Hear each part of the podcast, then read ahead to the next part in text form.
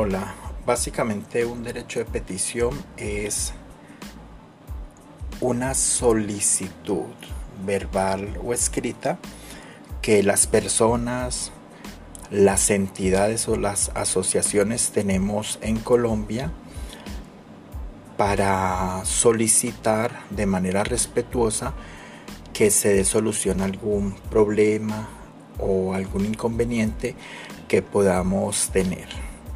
Generalmente se hacen ante entidades o autoridades de carácter gubernamental. Está consagrado este derecho en el artículo 23 de nuestra Constitución Política de Colombia, la Constitución de 1991, y establece que todo ciudadano o entidad puede emitir una, un derecho de petición de manera escrita o verbal de manera respetuosa. Siempre, casi que al inicio de un derecho de petición, debe definir que es una solicitud respetuosa.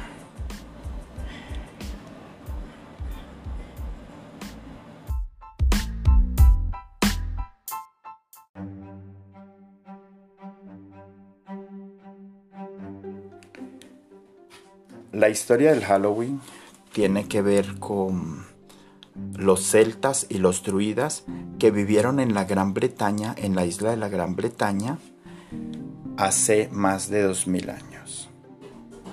En aquellos días, el año tenía diez meses y el último día del año era el que coincide hoy en día con el 31 de octubre.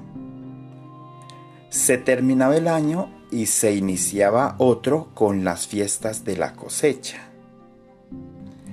Y el que se cerraba, lo cerraban con un con unos alimentos para las personas que habían muerto, los familiares que habían muerto en ese año. Entonces se apagaban todas las luces de las casas. Esto lo decían los druidas eran los sacerdotes de los celtas. Decían que debían apagar las luces, las luces eran faroles, velas, velas de, de cera de abejas, y las apagaban, pero en lugar de eso, le quitaban todo lo de adentro a las calabazas y le hacían huequitos para que se viera la luz. Y les dejaban comidas en las ventanas, le dejaban comida a los muertos que regresaban de la vida a comer porque iban a tener hambre. Entonces los muertos se iban a acercar donde veían la luz de la calabaza y donde había alimento. Si alguien no les dejaba alimento, pues entonces podría fallecer. Pero había un problema, donde se escondían o qué iban a hacer. Entonces los celtas optaron por disfrazarse ellos de muertos. Se ponían ropa, la más vieja, y hacían como si estuvieran muertos también. ¿Por qué? Porque llegaban los muertos reales a la, eh, a la tierra y pues veían otro que era parecido a él, entonces no se lo iban a llevar, no lo iban a atacar. Entonces dejaban alimentos, eh, cualquier alimento que le gustara al difunto no eran necesariamente dulces. La celebración continuó cuando se hizo el calendario de 10 meses que eran antes, pasarlo a 12 meses. Que es un calendario que crearon los romanos. Y los romanos también estuvieron en Inglaterra.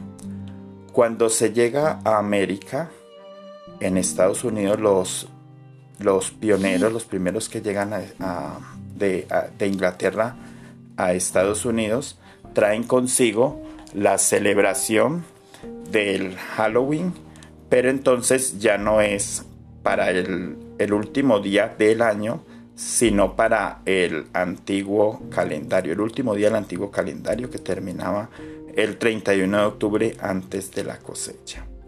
Hoy en día pues es una celebración muy extendida, no es en todo el mundo, pero sí en una gran parte de él, donde los niños se disfrazan, pero no con el interés de festejar al demonio, de festejar a brujas, no, sino que es una es una manera de los niños celebrar algo, de sentirse sus superhéroes. Entonces no hay nada malo porque es que los niños no tienen malas intenciones cuando de pronto se vayan a disfrazar. Gracias.